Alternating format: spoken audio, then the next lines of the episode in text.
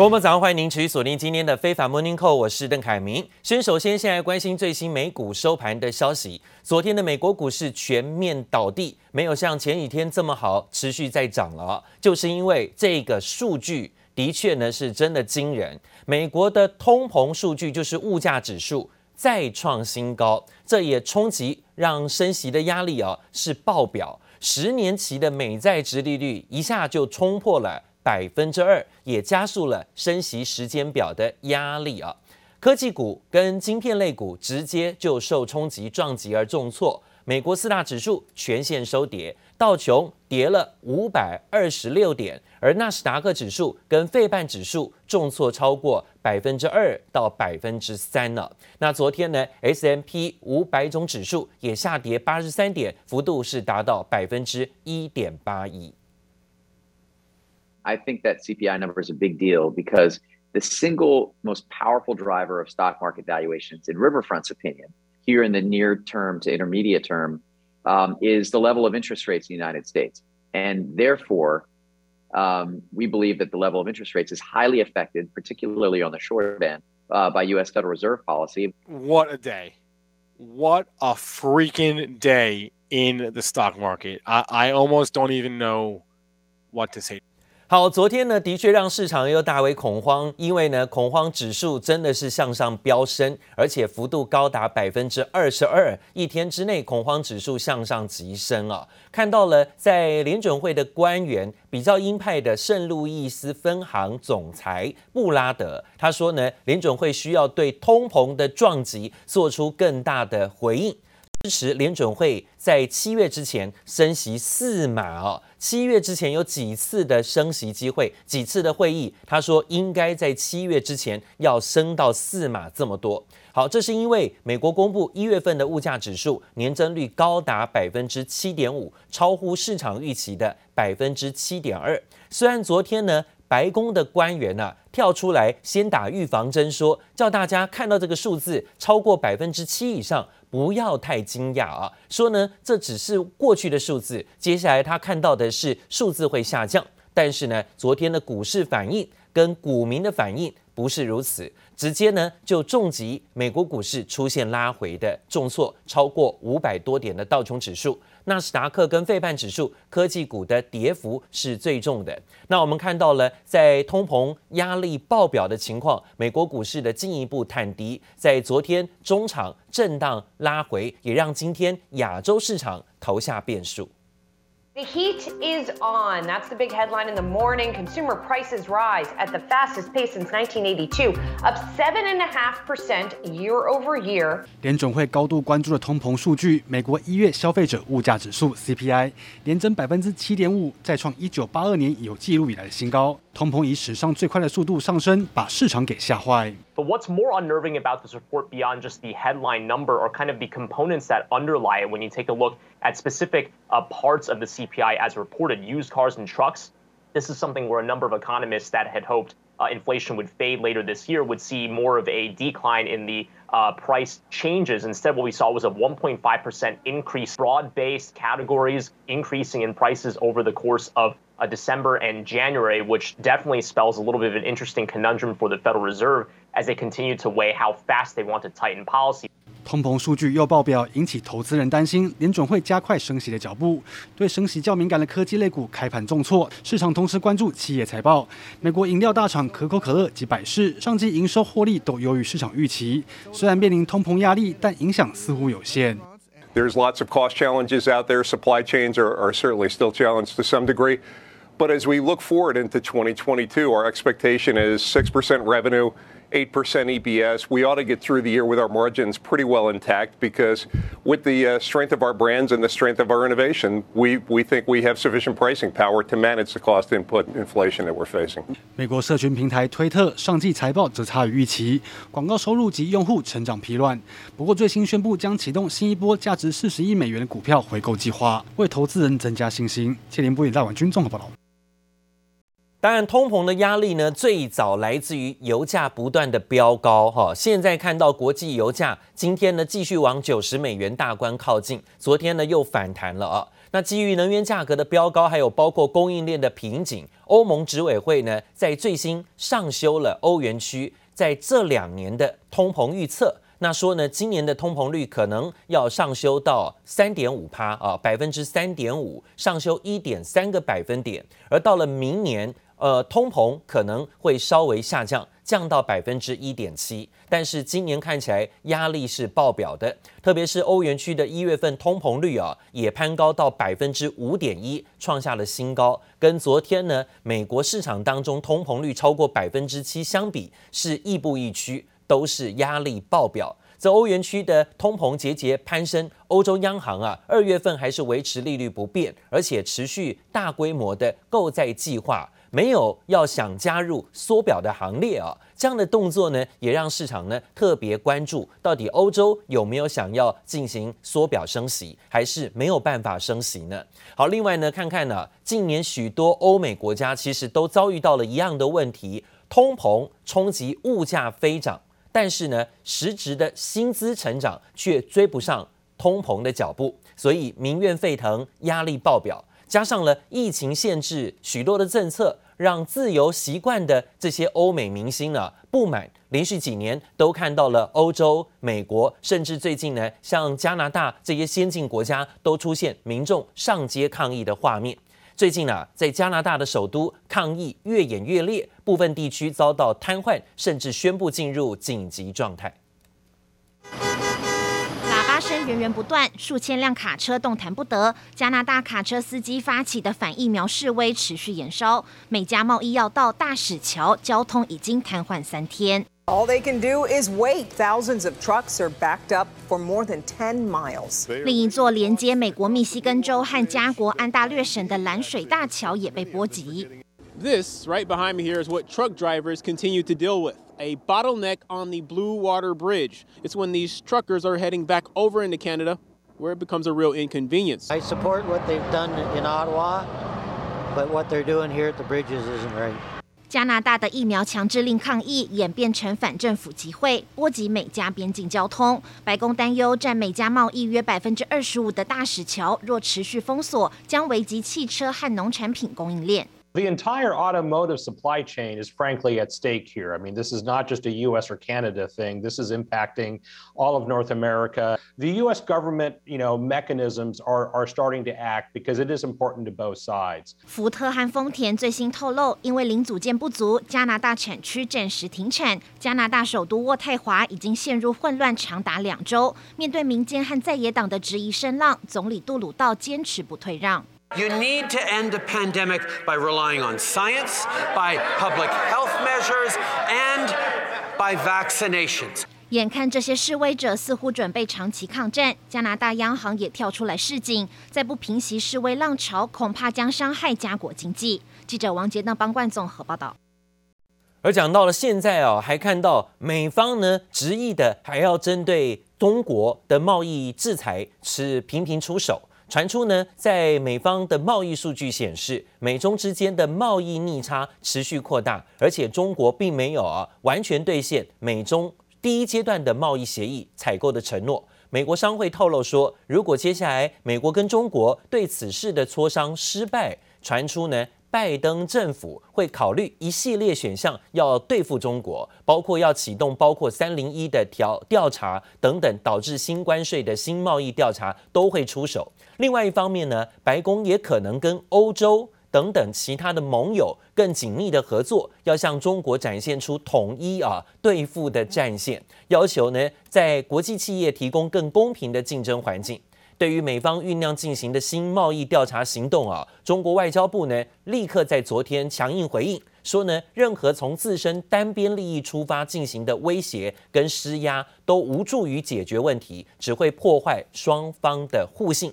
中国商务部则说呢，希望美国尽快取消对中国加征关税跟制裁等等打压的措施，这才能够让双方啊在扩大贸易的合作，创造比较良好的范呃气氛跟条件啊。这时候看起来，对中美双方是不是又有在打贸易战的风险跟压力？这也是昨天呢，包括亚洲股市有压力，包括陆股哈，还有包括像今天美国股市震荡有压力的原因之一。美国期货盘似乎呢也遇到了冲击跟阻碍，似乎看起来呢也跟这项消息是有连锁反应关系的啊。就在这里，会不会再掀出新的波澜？另外呢，全球半导体的设备龙头大厂艾斯摩尔最新在警告一家中国企业疑似侵权了。艾斯摩尔在报告当中说，这间公司正在中国积极销售侵犯艾斯摩尔智慧财产权的产品。目前已经要求部分客户暂停跟侵权企业的中国母公司叫做东方晶微晶圆微电子之间的业务往来，必须要暂停，必要时呢可能会采取相关的。法律行动啊，所以再再可以看到，不管是美国、欧洲啊，现在呢对于中国的崛起是相当的这个危机担心，所以呢处处的制肘，在这时候呢是进行对于相关的企业更加强所谓的智慧财产权的一些保护啊。全球现在正处于劳动力短缺的情况。各大企业为了留住员工啊，也必须出尽绝招吸引人才。像是南韩半导体大厂三星跟海力士，最近呢也都紧张到要大调薪了。为什么呢？因为三星这一次的员工调薪获得了两个月的特别奖金，海力士呢则发放了十个月的工资奖金。拉高薪资的福利，就是希望在竞争市场当中，能够让员工跳槽的心不至于蠢动。为什么呢？因为啊，现在中国需要半导体的人才，纷纷呢是重金挖角，在庞大的重金吸引力之下呢，现在啊，面对中国企业挖角的压力，让韩国的科技大厂纷纷调高薪资福利，避免呢人才被中国的。科技公司给挖走。另外是香港，香港疫情严峻，港府最新公布确诊病例在昨天接近一千例啊。医疗专家预期这个数据可能到三月底会接近每天三万例，因为呢，在过年之后，疫情真的在过年期间啊是扩散的，而且过年之后就开始升温，建议港府积极考虑要封城。根据港香港的媒体报道，香港大学医学院的院长啊，在这里呢也建议政府考虑封城。他说呢，如果维持目前的保持社交距离的防疫措施，没有办法安全的抑制病毒的传播。港大医学院推算呢，预计三月中到三月底会是这一波疫情高峰，到时候每天的新病例数。有可能会逼近三万例啊，甚至每天会有十几二十个人死亡的病例出现。到了六月中旬，累计病死的人数可能会将近要有上千人。所以呢，提出这样的警告。而路透社的报道说，港府拒绝对香港封城的说法发表评论，只重申要采取一切措施来限制民众啊更多可能传播病毒的社会活动。那现在台湾也是如此哦，因为呢，在昨天呢，新北市长啊也提出警告，说可能未来一到两周是疫情呢飙高的高峰期。在过年第一周，过完年之后的第一周，这个礼拜已经看到了疫情并没有被控制住，反而呢不断的有开始爆发地方的零星呃确诊病例的疫情，但是人数是在增加的。像是在昨天新北市有一个电子工厂啊，直截了当说，因为呢这家工厂也发布了重大讯息公告，它就是嘉联益了。嘉联益在树林厂有验出十五个人染疫。其中呢，十四名是外籍移工，但是有一人呢是对外的台籍啊，这相关的这个呃协力厂商哦都被发现有确诊的消息，所以这样的呃确诊病例在新北市有在扩大。新北市昨天发出了两千多封的细胞简讯，提醒民众有到过到这些地方的人，最好主动的去筛检。而嘉联益不只是在新北市的树林有厂，在桃园也有工厂，桃园市府也积极裁减当中。而至于是否会派出现在呢主要的指挥官进驻嘉联益的电子厂进行防控，陈时中指挥官说啊，目前呢都跟新北市有密切的联系。一张卫生纸消毒一台推车，仔细清洁不敢松懈，因为新庄好事多传出确诊者足迹。案一九四三零是嘉联义最早被发现确诊的移工，而他在大年初三下午来到这间新庄的好事多，从下午一点二十五分到五点停留长达三个半小时。这名移工在二月六号傍晚还在树林文化街去了洗衣店、彩券行以及脱口罩吃了一个小时的涮涮锅，而指标个案按一九四三零 CT 值只有十四点二，传播力强。另外确诊的包含十三名同住宿舍的移工，CT 值十八到三十四，还有一个是台湾人，按一九四八四，是否紧急狂列一千八百多人。在春节要放假之前，我们劳工局还派人到现场去做稽查。那时候现场的机场是没有多大问题的。由于足迹场所人潮多，卫生局发出两千零六十三封细胞简讯，提醒民众有到过这些地方，一定要留意主动筛检。而市府暂时认定义工宿舍管理没有问题，但也还没找到感染源，难道会和嘉联益桃园厂房有关吗？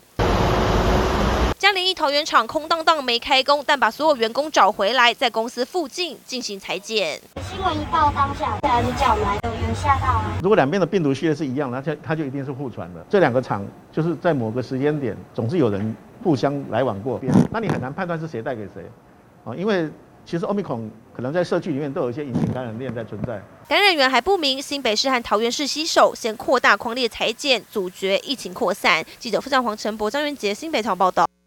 好，看到了，在过年后这一个礼拜，其实呢，爆发了是有增加确诊的病例，尤其是本土病例啊、其实指挥中心说，这就是围炉所造成的染疫事件，而且呢，已经有四起，分别是新北的板桥有五例，桃园的日益物流公司衍生的家庭群聚有九例，高雄亲友有八例，屏东跨县市家族聚餐有六例。这样看来，年后是否能够如期在月底解封，好像呢机会不大啊。那就有医生提醒，现在很多国家都是跳崖式的解封，一下子呢解除了口罩令，一下子呢要做这个解除社交禁令。所以说呢，这样的情况之下，如果台湾也比照办理，到时候呢，台湾每天恐怕就有五十到一百人会因为染疫而死亡，这不是危言耸听。农历春节，分散在各地的家人好不容易可以一起吃顿饭，互相拜年，但病毒却也悄悄地突破防线。上菜喽！截至目前，因为过年围炉染疫就有四起，分别是新北板桥五例、桃园日益物流公司衍生的家庭群聚九例、高雄亲友八例、屏东跨县市家族聚餐六例。接下来是否会爆出更多，让人忧心？但同时也出现了年后解封的呼声。李斌医师就提醒，很多国家跳崖式解封，对口罩、社交距离都不要求，要是台湾比照办理，以欧美疫情等比例推算，那台湾每天就会有五十到一百人染疫死亡。如果要解封，那一定要在一个科学的安全跟人民安心的一个前提下来做，那这要步步为营。指挥中心强调不会贸然解封，但过年是否会让疫情蔓延？医师黄高斌认为，这波风险观察期大概在过年后两个礼拜十四天就够了，也就是到二月二十一号。而指挥官陈时中原本估计要观察到二月十号，如今本土新增个案一天就暴增了。三十七例，又有围炉群聚，现在是否有了变数？范围到多大？我想至少要过两天才会稍微比较清楚一点。好，就过年时候是不是有相关新增的案例？哦，两个这样的潜伏期里面来看。陈时中认为，年后疫情是否真的会大暴走？再过几天可能就会浮上台面。就这么的。好，疫情肆虐的冲击压力，今天呢，马上要迎接国中小的开学，让许多的家长也是提心吊胆啊。那现现在呢，除了疫情的防护之外，还有一个问题，全台湾的开学之后，现在蛋荒啊。非常严重哈，鸡蛋比肉贵的情况已经出现了。在学校呢，营养午餐要用到的蛋量非常高，一个月算下来，鸡蛋需求量上看九百万颗，让学生、学校的团膳业者不得不改菜单来做因应。另外，也有连锁超市寄出了限购令，说每个人每次只能限购两盒。但是呢，有民众也想说符合规定去买限购两盒，但是看到现场一盒都没有。一袋袋金黄色的蛋液堆叠在冷藏室里，一箱又一箱。在缺蛋荒下，现在可是珍贵食材。尤其马上要迎接国中小开学，学校团膳业者更是早早备战，改菜单来因应。其实这个都是天价，我们入行在大概将近三十年，没有买过蛋比鸡肉贵。加一些豆腐下去做烹调哦，比如说番茄炒蛋会加一些豆腐哦，那跟原来的番茄跟蛋一起做烹调。团膳业者说，鸡蛋是小朋友最爱的食材，但如果全台学生每个月四到五次的蛋料理，等于一个月需求上看九百万颗，现在根本不够。而且 CIS 洗选蛋每台斤从四十元涨到五十七元，涨了四成二。再加上南部业者宁可把蛋卖给报价高的通路，他如果有更好的价格时，他会去卖给比较好的像量贩店啊或等等。那对团山叶子的部分，他去做少量的供蛋，他不至于都不给我们了。那我们不排除他会少量的去供给给我们。就算蛋商优先供应给通路业者，鸡蛋也依旧是物以稀为贵，只要一上架就马上被抢光，因此连锁超市只好寄出限购令。我们是希望每家店。